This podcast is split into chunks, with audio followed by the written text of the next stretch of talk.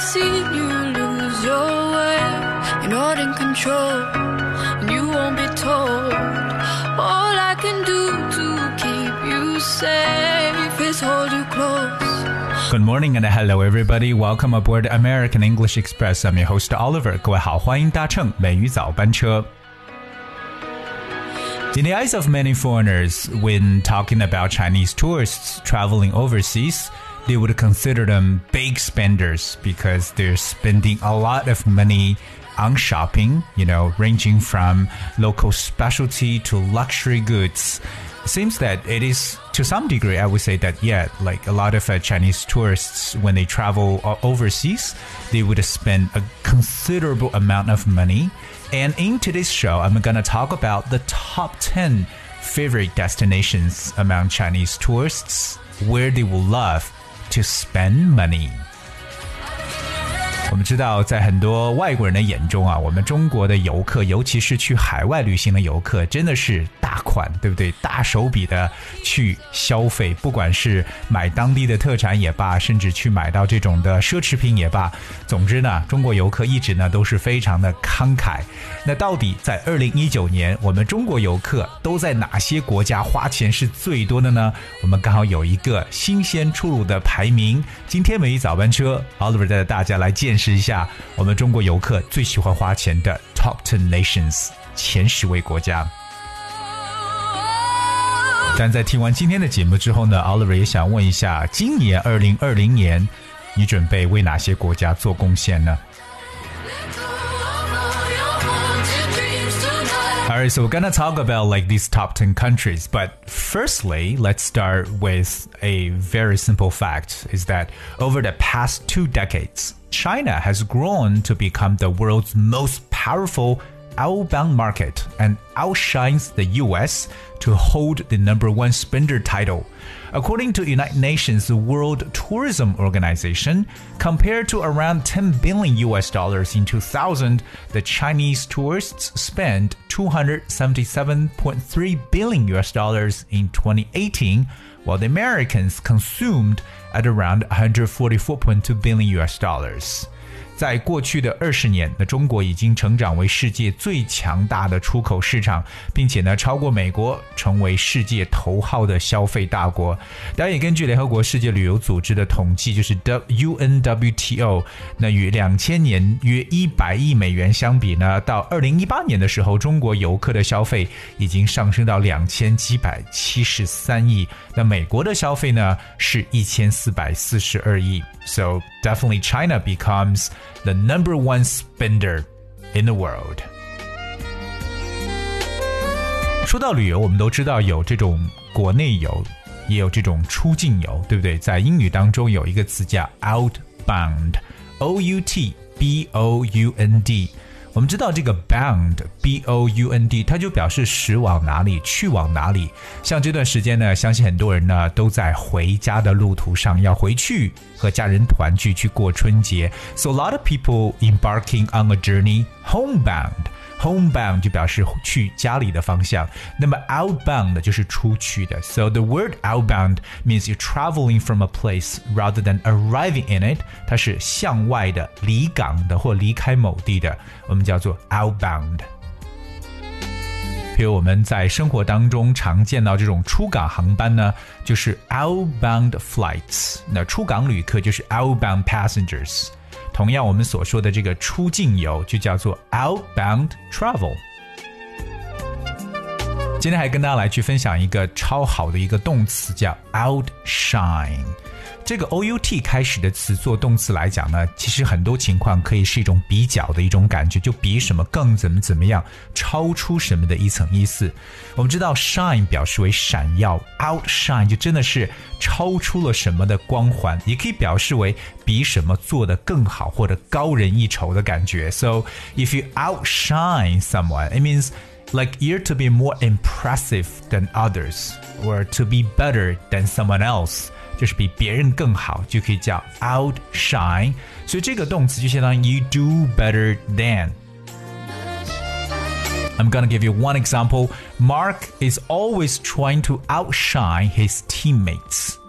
Mark is always trying to outshine his teammates，就表示 Mark 总是努力的想要胜过他的这个队友。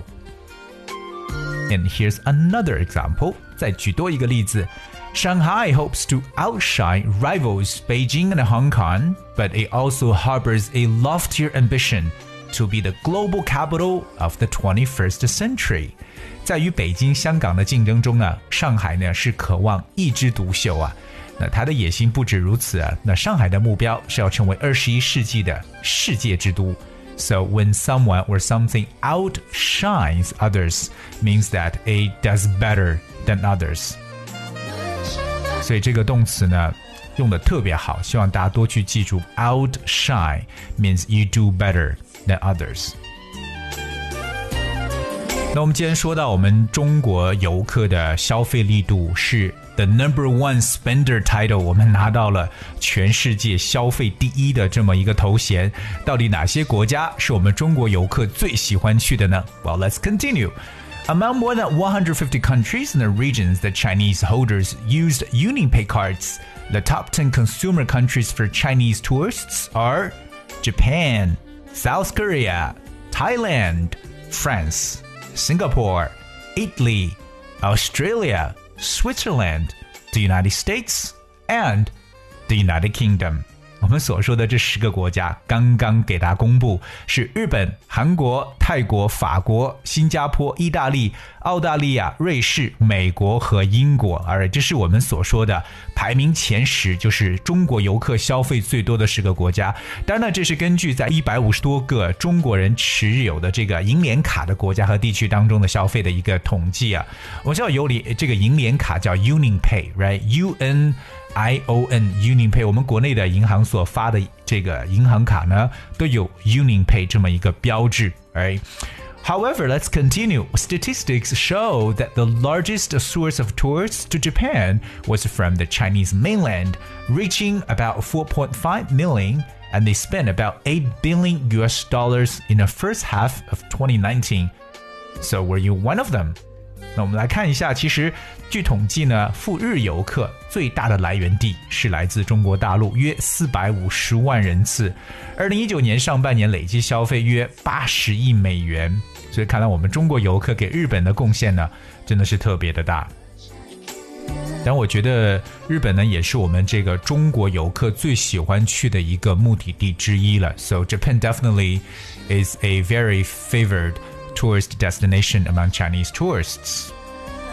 我们刚刚说到了这前十个国家，不知道大家还记得吗？第一个就是 Japan，第二个也是位于我们中国的邻国 South Korea，韩国。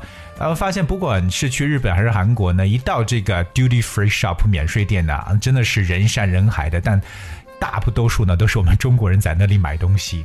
但第三呢，就来自东南亚的 Thailand。泰国，这是我们中国人也喜欢去的一个旅游胜地。And then 我们去到了欧洲，排名第四，France，以及另外一个东南亚国家 Singapore，新加坡。那么后五位当中呢，基本上来说呢，都是位于这个发达的西欧和美洲地区了。第六名呢，来自于 Italy，意大利，and number seven is Australia。 澳大利亚，那我觉得过年期间其实很多人呢都跑到南半球去，因为毕竟呢天气要好很多。尽管最近澳洲呢是被这个大火、被这个林火呢所折磨。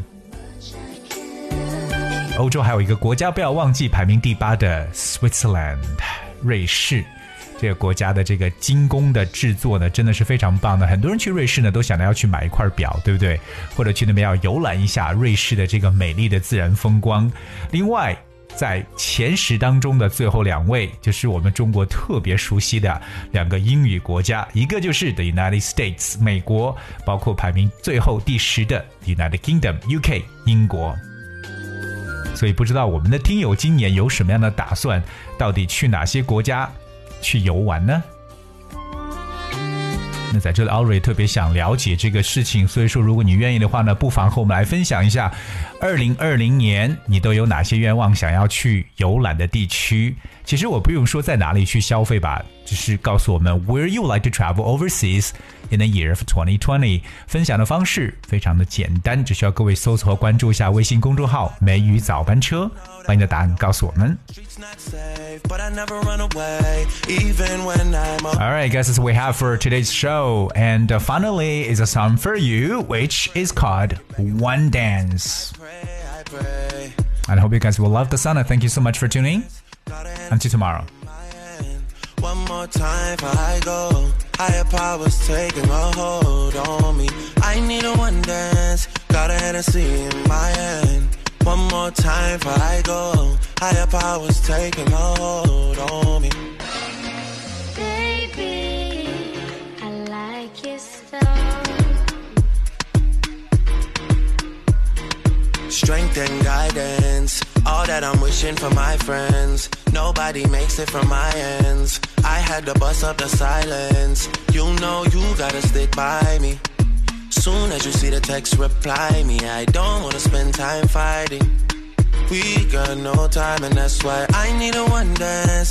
Got a Hennessy in my hand. One more time before I go. Higher powers taking a hold on me. I need a one dance. Got a Hennessy in my hand. One more time before I go. Higher powers taking hold on me.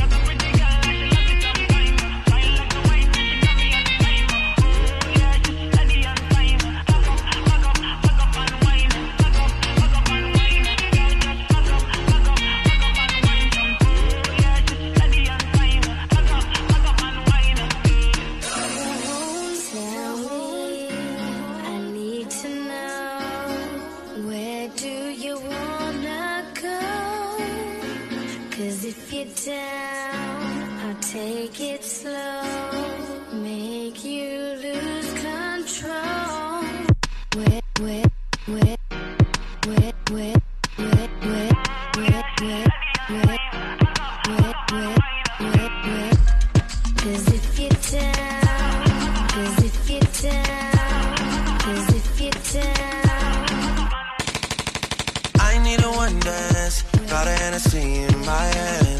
One more time before I go. Higher powers taking a hold on me. I need a one dance. Got a Hennessy in my hand. One more time before I go. Higher powers taking a hold on me.